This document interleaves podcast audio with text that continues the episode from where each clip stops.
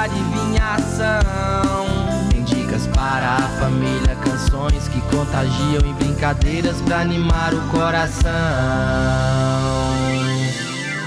Bom é ser criança!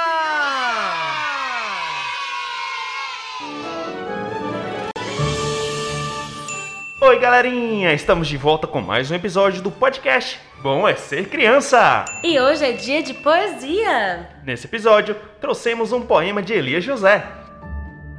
Elias José é um escritor e professor brasileiro, nascido em Santa Cruz da Prata, Minas Gerais, em 1936. Em 1974, ganhou o prêmio Jabuti pelo livro Contos.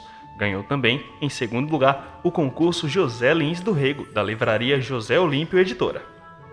Mas só começou a escrever para crianças em 1976, incentivado por sua esposa a escrever para sua filha Lara. Ele faleceu com 72 anos em 2008. Hoje o poema escolhido é Caixa Mágica de Surpresa, onde Elias José fala sobre a magia que encontramos nos livros. Sem mais delongas, é hora da poesia! Um livro é uma beleza, é uma caixa mágica só de surpresa. Um livro parece mudo, mas nele a gente descobre tudo. Um livro tem asas longas e leves que de repente levam a gente longe, longe. Um livro é um parque de diversões, cheio de sonhos coloridos, cheios de doces sortidos, cheios de luzes e balões. Sorria! Isso é poesia!